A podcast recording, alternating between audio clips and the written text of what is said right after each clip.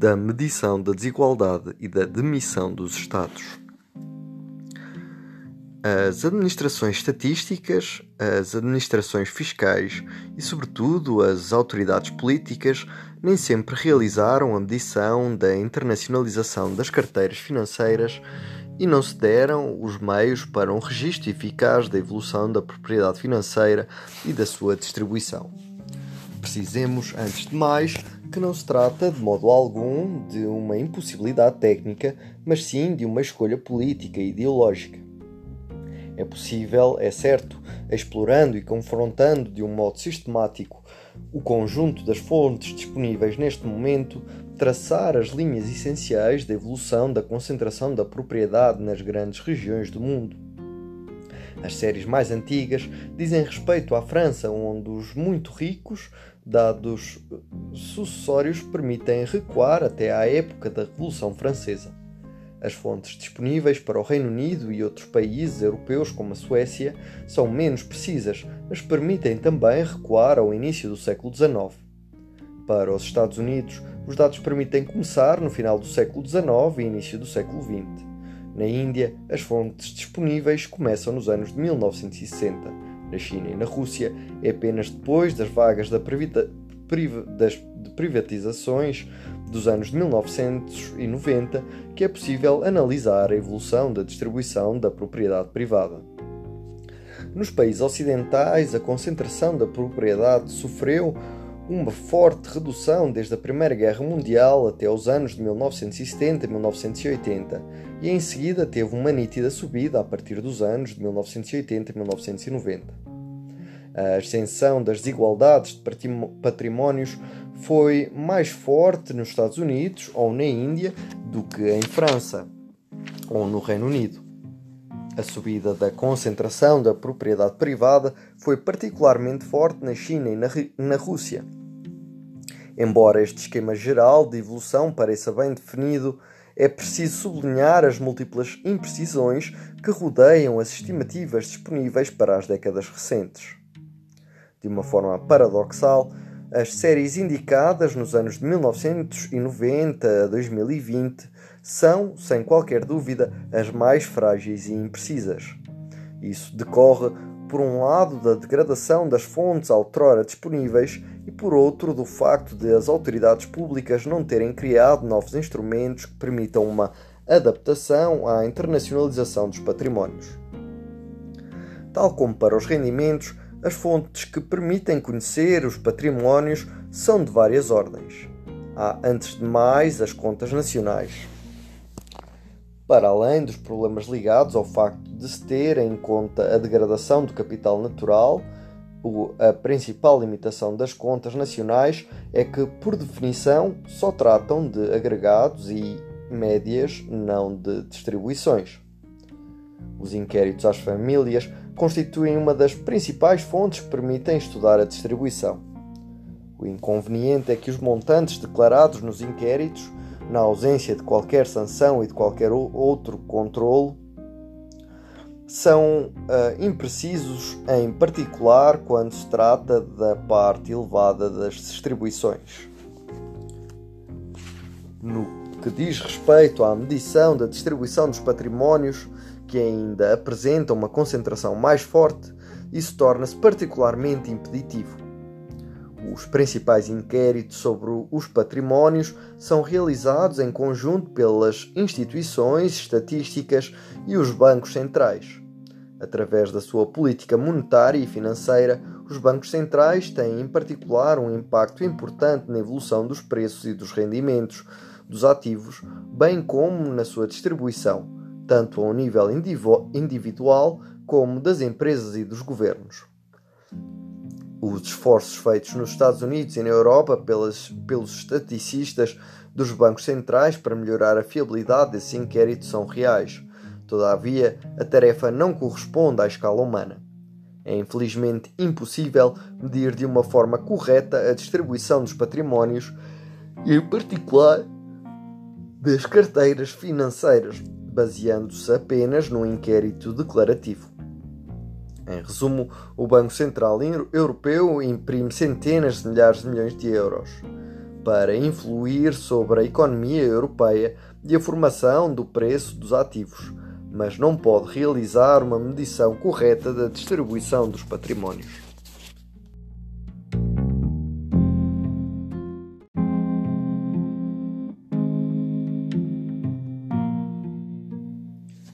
Sair da opacidade um cadastro financeiro público. A tarefa não tem nada de insuperável. Na verdade, bastaria cruzar de uma forma sistemática os dados dos inquéritos com dados provenientes do registro dos patrimónios e das carteiras junto das instituições financeiras e das administrações fiscais. As propriedades imobiliárias são registadas desde há muito. A implementação de um cadastro público que cobra a totalidade dos ativos fundiários e imobiliários de qualquer natureza, utilizados tanto para a habitação como para as atividades profissionais mais diversas, é, aliás, uma das principais inovações institucionais introduzidas pela Revolução Francesa. Este processo andou a par com a criação de infraestruturas legais que permitiam organizar as relações de troca e de produção a a escalas mais vastas do que antes. Ora, muito logicamente, as propriedades financeiras também são objeto de diversas formas de registros que permitem a sua identificação. O problema é que esta função foi em grande medida entregue pelos Estados a intermediários financeiros privados. Isso permite, por exemplo, evitar que várias pessoas no mundo reivindiquem a propriedade dos mesmos ativos financeiros algo que é por razões evidentes eh, que por razões evidentes complicaria de uma forma considerável a organização da vida económica. O facto de essas funções serem desempenhadas por estabelecimentos privados que foram alvo de queixas devido à sua opacidade suscita múltiplos problemas. As autoridades públicas poderiam muito bem decidir nacionalizá-los ou no mínimo regulá-los de forma mais apertada, de, de, de, de modo a constituírem um verdadeiro cadastro público de títulos financeiros. Isso permitiria, nomeadamente, que os Estados fixassem obrigações mais estritas que permitissem chegar aos detentores finais dos títulos. Se é desejável que um cadastro financeiro público desse tipo seja implementado ao nível mais amplo possível, por exemplo, a nível europeu ou e a prazo a nível mundial, é importante insistir no facto que cada Estado pode avançar nessa direção sem esperar pelos outros. Cada Estado poderia perfeitamente decidir exigir a cada uma dessas entidades que lhe fornecesse informações pormenorizadas sobre os seus acionistas. Aliás, já existem regras dessa natureza tanto para as sociedades cotadas como para as não cotadas, mas poderiam ser consideravelmente reforçadas e sistematizadas, tendo em conta as novas possibilidades proporcionadas pelas tecnologias da informação. Por outro lado, as administrações fiscais impuseram desde sempre obrigações aos bancos companhias de seguros e instituições financeiras, nomeadamente para que estas últimas transmitam ao fisco as informações adequadas sobre os juros, dividendos e outros rendimentos financeiros recebidos pelos contribuintes. Em inúmeros países, essas informações sobre os rendimentos financeiros figuram agora de forma automática nas declarações de rendimentos. Estas novas possibilidades abertas pela tecnologia permitiram uma sistematização considerável dos procedimentos de controle. Em termos mais gerais, essas inovações deveriam, em princípio, permitir um conhecimento extremamente promenorizado tanto dos rendimentos financeiros como dos ativos e carteiras de onde provieram. Essas informações poderiam ser mobilizadas em simultâneo para uma administração mais eficaz do imposto e para gerar informações estatísticas sobre a distribuição da propriedade e a sua evolução. As escolhas políticas feitas até ao presente diminuíram fortemente uh, esses potenciais efeitos positivos. Por um lado, a obrigação imposta aos bancos múltiplas, omite múltiplas formas de rendimentos financeiros que beneficiam de um regime de isenção. Ora, este tipo de regime teve tendência para se multiplicar ao longo dos, das últimas décadas, em particular na Europa. Em teoria, seria uh, de todo possível dissociar do modo da tributação da questão da transmi transmissão de informação. Na prática, a partir do momento em que uma forma de rendimento financeiro beneficia de um regime de isenção e, em especial, de um regime de tributação proporcional, verifica-se em geral que as informações desaparecem das declarações de rendimentos e dos dados estatísticos disponíveis, conduzindo de facto a uma deterioração da estatística pública e da transparência democrática sobre os rendimentos do capital no preciso momento em que as novas tecnologias da informação deveriam ter permitido o contrário. Por outro lado, há que acrescentar que a transmissão automática de informações dos bancos para as administrações fiscais se limitou em geral em, aos rendimentos financeiros quando poderia, sem dificuldades, ter sido alargada aos próprios ativos.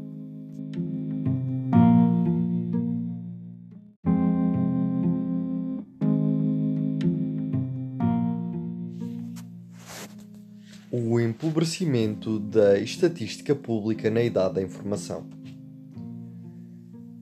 Esta situação é ainda mais espantosa porque a utilização de dados fiscais e administrativos se tornou prática corrente para a medição da distribuição dos rendimentos. Nos Estados Unidos, existe um muito amplo consenso quanto a pensar que os dados sobre o rendimento, à base de autodeclarações, não têm a precisão suficiente e devem ser complementados imperativamente por dados fiscais retirados das declarações de rendimentos. Foram os dados fiscais que permitiram determinar a muito forte subida das desigualdades a partir dos anos de 1980. Na Europa, inúmeros institutos estatísticos decidiram criar um modelo misto, ou seja, parte-se dos dados dos inquéritos que permitem recolher informações sociodemográficas, profissionais ou educativas indisponíveis nos dados fiscais e obtém-se em seguida, através da administração fiscal, as declarações de rendimentos das famílias interrogadas nos inquéritos. Este modelo misto é amplamente reconhecido como mais fiável e satisfatório do que o modelo autodeclarativo. Tratando-se de patrimónios, tanto os países europeus como os Estados Unidos fazem como se os inquéritos pudessem bastar-se a si mesmos. Os elementos disponíveis indiciam que a autodeclaração ainda é mais problemática para os patrimónios do que para os rendimentos. Então, como explicar que a entrada na era dos Big Data e das tecnologias da informação possa ser acompanhada por um empobrecimento da estatística pública? Precisemos que se trata de uma evolução complexa cujas causas são múltiplas. Por exemplo, a digitalização das administrações fiscais a partir de 1980 e 1990 conduziu paradoxalmente a uma verdadeira perda da memória estatística.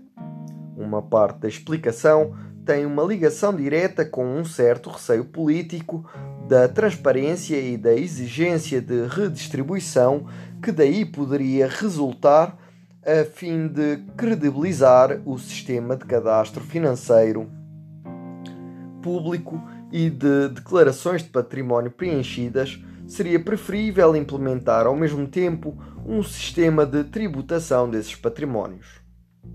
Poderia tratar-se, num primeiro tempo, de um simples direito de registro a uma taxa muito baixa, que cada proprietário teria a obrigação de pagar para poder fazer valer o seu direito de propriedade e beneficiar da proteção do sistema legal nacional e internacional. O poder político poderia implementar uma verdadeira transparência quanto à distribuição da propriedade e essas informações alimentariam o debate público e a deliberação democrática, o que poderia levar à adoção de tabelas progressivas muito mais substanciais e a diferentes formas de redistribuição da propriedade. O receio político de uma evolução desse tipo constitui uma das razões que podem explicar o repúdio da transparência sobre os patrimónios. Um tal repúdio parece extremamente grave tanto na Europa como nos Estados Unidos e no resto do mundo. Leva a que nos privemos de um instrumento essencial para conhecer a realidade das desigualdades de um de, e da propriedade. Estas escolhas antidemocráticas impedem a constituição de uma plataforma política e, e de plataformas políticas igualitárias e internacionalistas ambiciosas e contribuem para exacerbar um, um movimento de recuo para o Estado-nação e de aumento dos recuos identitários e dos conflitos migratórios. Para superar este repúdio da transparência, importa, todavia, conhecer melhor as raízes político-ideológicas de, desta atitude.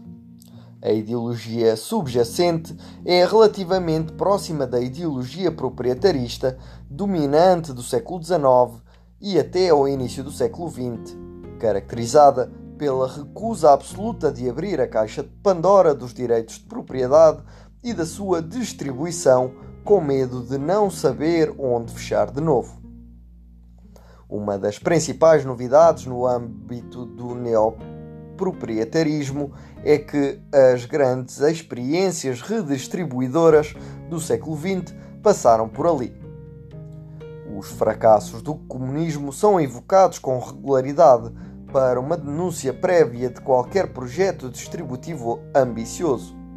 Ao fazê-lo, esquecem-se de recordar que os êxitos económicos e sociais dos países capitalistas no século XX se basearam em políticas ambiciosas e, em grande medida, bem-sucedidas de, redu de redução das desigualdades, numa muito forte progressividade fiscal.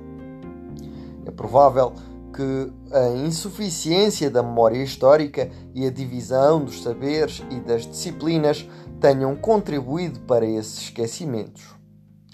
No final do século XX, ou no século XX, contribuições excepcionais sobre os mais altos patrimónios imobiliários e, sobretudo, financeiros desempenharam um papel essencial para apagar as dívidas do passado e olhar para o futuro, sobretudo na Alemanha e no Japão. A realidade é que as desigualdades excessivas regressam repetidas vezes e que as sociedades humanas precisam de instituições que permitam redefinir com regularidade os direitos de propriedade e a sua distribuição. A recusa de o fazer de uma forma tão transparente e pacífica quanto possível só pode exacerbar as tentações em prol de soluções muito mais violentas e também menos eficazes.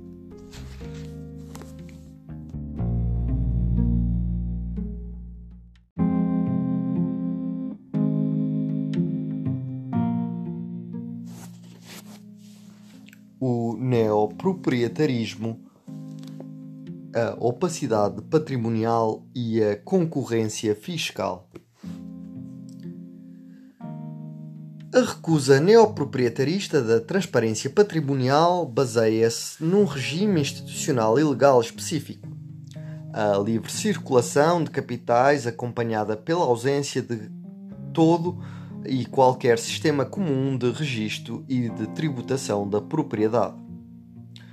O regime legal, legal neoproprietarista implantado uh, ao nível internacional completa as proteções constitucionais e ocupa o lugar do sistema censitário de substituição. A recusa da transparência em relação às propriedades também se baseia por vezes na ideia segundo a qual essas informações poderiam ser mal utilizadas por governos ditatoriais. mas este argumento parece pouco convincente tratando-se dos Estados europeus. Estes realizam desde há muito no seu seio as transmissões automáticas de informação, informações bancárias às suas administrações fiscais que adquiriram uma reputação de neutralidade, tudo no quadro do sistema de Estados de Direito cuja independência não é contestada por ninguém. Um argumento é que os sistemas fiscais europeus já seriam demasiado pesados e só a manutenção de uma concorrência fiscal encarniçada entre Estados permitiria evitar que crescessem sem limites. Para além do seu carácter antidemocrático, este argumento suscita múltiplas dificuldades. Antes de mais, não é de modo algum certo que os europeus se pusessem a votar aumentos fiscais sem limites se pudessem adotar impostos comuns no âmbito de uma Assembleia Democrática comum. Lembremos que esses mesmos Estados europeus confiaram suficientemente uns nos outros para implementarem uma moeda comum e um poderoso Banco Central Europeu com a competência para decidir, por maioria simples, criar milhares de milhares de milhões de euros, tudo com um controle democrático mínimo. Nessas condições, a recusa da transparência patrimonial e de impostos democráticos comuns parece ainda mais perigosa quando implica também que o próprio BCE se encontre a ter de levar a cabo a sua política monetária numa base aleatória por falta de informações de qualidade suficiente sobre os patrimónios europeus e a sua distribuição e a sua evolução. De notar também que os múltiplos anúncios feitos em diversas cimeiras internacionais na sequência da crise financeira de 2008 e relacionados com a luta contra o paraíso, paraísos fiscais e a opacidade financeira deveriam ter permitido, em princípio, avançar nessa direção. Foram tomadas algumas medidas, como a chamada Lei FATCA, ainda mais recente também o Imposto Internacional. Na prática, essas medidas continuam a ser muito incompletas e não foi realizada qualquer verdadeira tentativa de constituir um cadastro financeiro público em substituição dos eh, depositários privados.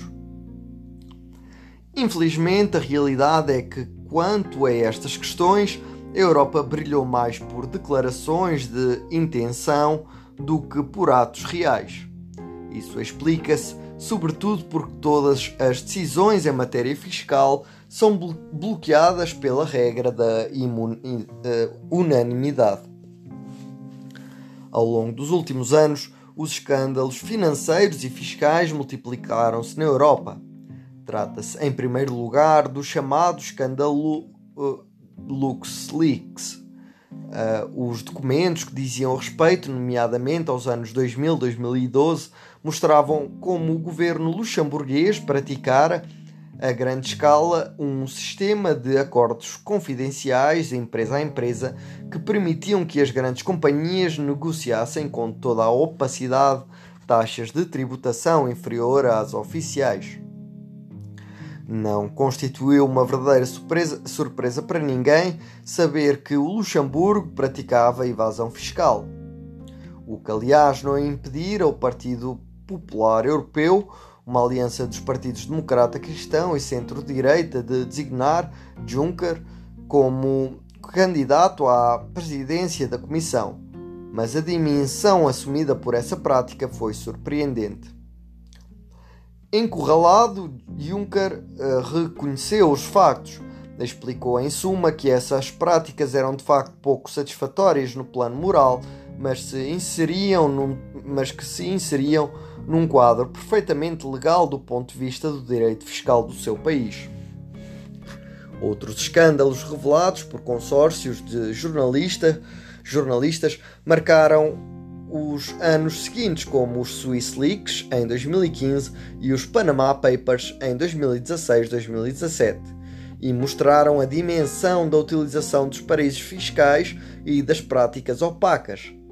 Essas revelações têm pelo menos um mérito, o de determinar a extensão dos desvios inclusive em países considerados eficazes na sua administração fiscal, como a Noruega.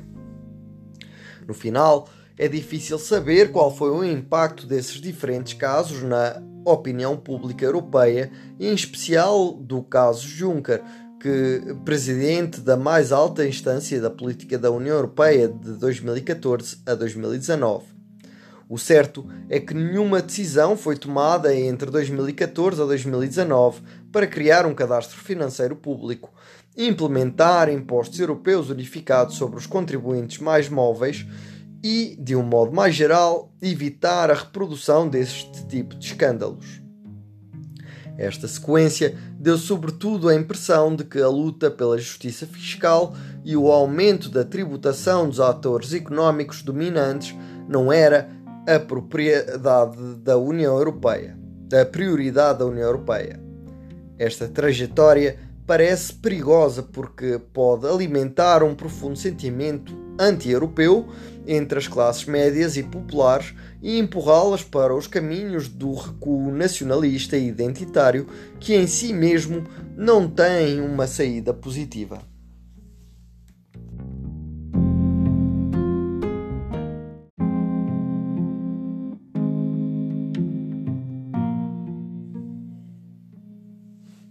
Da persistência da hiperconcentração patrimonial.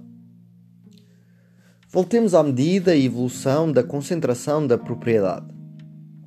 Não dispondo ainda de um cadastro financeiro público nem de declarações pré-preenchidas pelas instituições financeiras, temos de nos contentar com fontes muito mais incompletas. A melhor solução consiste em combinar os inquéritos às famílias com os dados fiscais provenientes das declarações de rendimentos e das declarações de sucessões. Para testar a coerência dos resultados obtidos, comparamos as evoluções da distribuição no âmbito das classificações de fortunas publicadas pelas revistas, em particular pela Forbes. No que se refere aos Estados Unidos, o método baseado nas declarações de rendimentos mostra uma progressão muito próxima da observada na Forbes, enquanto o método baseado nos dados sucessórios apresenta uma progressão inferior. Isso parece ser explicado pelo facto de o imposto sucessório ser menos bem controlado do que o imposto sobre os rendimentos nos Estados Unidos desde os anos de 1980 a 1990, porque o método sucessório perde a sua precisão e representatividade em função, em função do tempo e do envelhecimento da população. O método baseado nos rendimentos sofre múltiplas limitações e os resultados não poderiam ser considerados perfeitamente satisfatórios. De um modo geral, estes dois métodos, por multiplicador de mortalidade e por capitalização, constituem claramente um tapa-buracos. Seria muito preferível dispor de uma forma direta de informações bancárias e fiscais sobre o património dos vivos em vez de tentar adivinhá-los a partir dos patrimónios dos mortos ou dos rendimentos gerados pelos patrimónios dos vivos. No que se refere ao Reino Unido, temos de contentar-nos com o método sucessório quando era possível até aos nossos uh, até aos anos de 1970 aplicar os dois métodos e, ver, e verificar a coerência dos resultados. No que se refere à França, os dois métodos proporcionam evoluções próximas e coerentes em termos globais com as das uh, classificações da Forbes. Há que sublinhar, todavia, uma degradação espetacular da qualidade dos dados sucessórios produzidos pelas, pela administração francesa ao longo das últimas décadas. A situação é pior nos países que suprimiram o imposto sucessório e onde esses dados desapareceram por completo. Apesar das dificuldades, as tendências indicam, aos, uh, indicam para os Estados Unidos, o Reino Unido, a França e ao longo das últimas décadas uh, podem ser consideradas relativamente coerentes e fiáveis. Para os outros países, China, Rússia e Índia, não existem nem dados sucessórios nem dados fiscais, com uma especificação suficiente, suficiente relativos aos rendimentos do capital do capital e estamos reduzidos a utilizar as classificações da Forbes para corrigir os dados de inquéritos respeitantes ao topo da repartição. Os resultados obtidos apresentam, é claro, uma certa relação com, o, eh, com a realidade, mas até que ponto é pouco satisfatório ter de utilizar uma fonte tão nebulosa?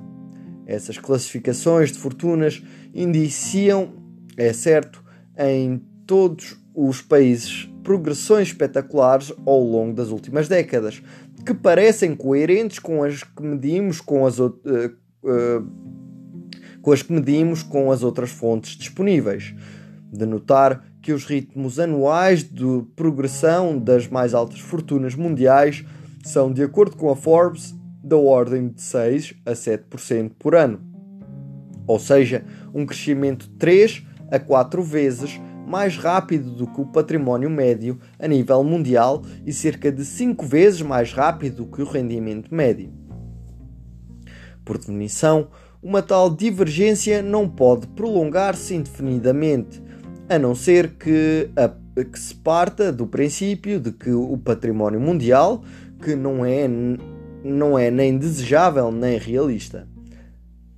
Esta descolagem espetacular pode ter sido acelerada pelo movimento de privatizações de inúmeros ativos de inúmeros ativos públicos que ocorreu entre 1987 e 2017, não só na Rússia e na China, mas também nos países ocidentais e por todo o planeta. Os dados disponíveis sugerem, além disso, que a escala foi igualmente forte ao longo dos dois super períodos entre 1987 e 2002 e 2002 e 2017, apesar da crise financeira, o que faz pensar que estejam em jogo forças estruturais extremamente poderosas. É possível que o financiamento dos mercados financeiros tenha uma distorção estrutural em favor das carteiras mais importantes. Todos os elementos disponíveis sugerem que as fortunas mais importantes do mundo também beneficiaram das estratégias de evasão fiscal particularmente vantajosas que lhes permitiram aumentar o fosso em relação aos patrimónios menos elevados. Os conceitos e métodos utilizados pelos, pelas revistas para realizar estas classificações de formas de fortunas são, no entanto, de tal forma difusos e imprecisos que é de todo impossível utilizar uma tal fonte para responder a uma forma mais aprofundada a estas perguntas. O facto de o debate mundial sobre as desigualdades se basear em parte em tais dados e por vezes até as administrações públicas a eles recorrem é sintomático de uma forma de demissão dos Estados perante o registro e a medição das desigualdades de patrimónios. Há que notar, todavia, o aparecimento de uma certa consciencialização da necessidade de, um reinvestimento público nestas questões democráticas essenciais.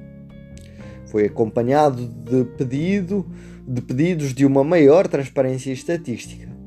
Em resumo, o regresso de uma muito forte concentração da propriedade, acompanhada por uma grande opacidade financeira, é uma das características importantes do regime desigualitário neoproprietarista mundial neste início do século XXI. A ausência de difusão da propriedade é uma questão central para o século XXI e poderia contribuir para minar a confiança que as classes médias e populares depositam no sistema económico, tanto nos países ricos como nos países pobres e emergentes.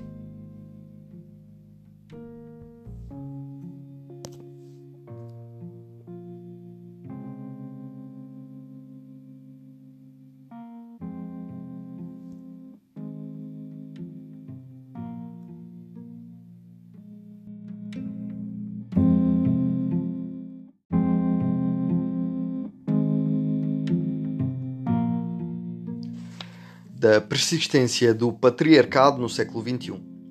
As sociedades hipercapitalistas deste início do século XXI são muito diversas e estão ligadas entre si por um sistema capitalista globalizado e digital. As sociedades do planeta carregam também a marca das múltiplas trajetórias, trajetórias político-ideológicas que atravessaram, com, por exemplo, elementos sociais-democratas, pós-comunistas e petromonárquicos. As, os diferentes regimes desigualitários atuais continuam combinam elementos de modernidade e de arcaísmo, instituições e discursos inéditos e outros que representam formas de regresso a, cre a, a crenças antigas, como uma quase sacralização da propriedade privada. Entre os elementos mais arcaicos ou tradicionalistas figura nomeadamente uma forma de persistência do patriarcado. Na história, a maior parte das sociedades caracteriza-se por diversas formas de dominação masculina. Ora, como é evidente o caso no âmbito das sociedades trifuncionais antigas, também é o caso no seio das sociedades de proprietários do século XIX. Tendo em conta a nova autoridade do Estado centralizado, os seus códigos e as suas leis na sociedade proprietarista, a dominação masculina assumiu mesmo uma nova dimensão, ou pelo menos uma sistematicidade inédita na sua aplicação. As reivindicações feministas que se, se expressaram durante a Revolução Francesa foram rapidamente caladas. Em inúmeros países ocidentais, entre os quais a França, foi preciso superar até aos anos de 1960 e 1970 para as mulheres casadas disporem, por exemplo, do direito de assinar um contrato de trabalho ou abrir uma conta bancária sem o acordo do seu marido ou para terminarem as assimetrias no tratamento dos adúlteros em matéria do direito de divórcio. A luta pelo direito de voto da mulher foi um processo longo, conflitual e ainda em curso. No seio desta longa história, imaginamos por vezes, neste início do século XXI, sobretudo nos países ocidentais, que existiria doravante eh, um consenso em prol da igualdade humana, de igualdade de homens e mulheres, e que a questão do patriarcado e da dominação masculina teria ficado para trás. Se examinarmos as proporções de mulheres entre os rendimentos de trabalho mais elevados, observamos, por certo, uma progressão ao longo do tempo. Em França, a parte das mulheres no seio dos 21% dos rendimentos de trabalho mais elevados passou assim de 10% em 1995 para 16% em 2015. O problema é que esta evolução é extremamente lenta. Em termos concretos, se esta subida prosseguir nas décadas futuras, ao mesmo tempo e ao mesmo ritmo que durante o período de 1995-2015, então as mulheres deveriam representar a metade dos efetivos no seio estudantil superior até 2012. É extraordinário verificar que, que os números são quase exatamente iguais nos Estados Unidos tanto em nível como em evolução. Por elevação da parte do rendimento nacional, que vai para o centil superior, é antes de mais uma evolução que diz respeito aos homens. Nesse sentido, a dominação masculina ainda tem uns belos dias pela frente para todos os países. Observamos essa predominância masculina e em movimento de uma relativa lentidão para a paridade. Esta lentidão pode ser explicada de diversas formas. Antes de mais, a força do, dos preconceitos históricos em relação às mulheres, em especial dos fundos de responsabilidade e de poder, é considerável. Há que insistir também no facto de o período 1950-1980 corresponder na cultura ocidental a uma espécie de idade de ouro da, do patriarcado. O ideal da dona de casa que renuncia a uma carreira profissional e lucrativa para se ocupar dos filhos e da casa tornou-se então um objeto não só das classes burguesas, mas também das classes modestas e médias. Ora, é evidente que acabamos de sair desse período. Em França, por exemplo, em 1970, tratava-se de um mundo onde as mulheres estavam encarregadas do trabalho e de trazer ternura e calor à idade industrial, mas eram excluídas de facto das questões de dinheiro. As mulheres viam ser-lhes atribuídas, é certo, inúmeras missões, eh, mas o controlo da carreira não se eh, contava claramente entre elas. A situação sofreu uma alteração importante depois desse período, mas a diferença de rendimento monetário médio entre homens e mulheres continua a ser muito elevada. Para acelerar o processo de convergência, parece necessário adotar medidas voluntaristas. Podemos, por exemplo, pensar em dispositivos de cotas ou de reservas, abrangendo não só as, os cargos eletivos, como já acontece num número muito grande de países, mas também os cargos mais elevados no, nas empresas, nas administrações e nas universidades. Também parece necessário repensar a organização do tempo de trabalho e a relação entre a vida profissional e a vida familiar e pessoal. Uma parte importante dos homens que dispõem das remunerações mais elevadas passam uma boa porção da sua vida quase sem ver os filhos, a família, os amigos e o mundo exterior. Resolver o problema das desigualdades homens-mulheres incitando estas a fazer o mesmo, não é necessariamente a melhor solução. Alguns trabalhos mostram também que as profissões onde a igualdade homens-mulheres mais progrediu eram aquelas onde a organização de trabalho permitia um melhor controle dos horários. Refiramos por fim que a subida do nível e da concentração da propriedade privada arrasta também consequências específicas para as desigualdades mulheres-homens. As questões de partilha de ativos, seja ela no interior de uma frataria ou de um casal, assumem uma importância especial. Ora, de regras teóricas que têm como objetivo a igualdade das partilhas entre irmãos e irmãs ou entre maridos e mulheres, podem ser contornadas de múltiplas formas. Isso representa uma forma de regresso a um mundo balzaquiano e austeniano, apesar de os níveis de homogamia patrimonial continuarem a ser, neste início do século XXI, menos elevados do que os picos observados no século XIX. É perfeitamente possível, no entanto, que a homogamia patrimonial continue a progredir no século XXI. Observamos em, par em paralelo ao longo das últimas décadas um desenvolvimento muito importante das separações de bens no seio dos casais, tanto entre os casados como através de novas formas de uniões de facto fora do casamento. Em teoria, esta evolução poderia ser o complemento lógico de um, mov movimento para uma maior igualdade profissional homens-mulheres, acompanhado por uma maior individualização das trajetórias. Na prática, esta evolução para a separação de bens beneficiou sobretudo os homens. Este fenómeno contribuiu para uma progressão paradoxal das desigualdades patrimoniais entre homens e mulheres desde os anos de 1990 a 2020, ao arpio das evoluções salariais. Essas evoluções, muito pouco estudadas, ilustram um novo papel central do regime legal e fiscal na estruturação dos regimes desigualitários. Mostram também até que ponto seria falso imaginarmos que o movimento para a igualdade homens-mulheres teria qualquer coisa de natural e irreversível.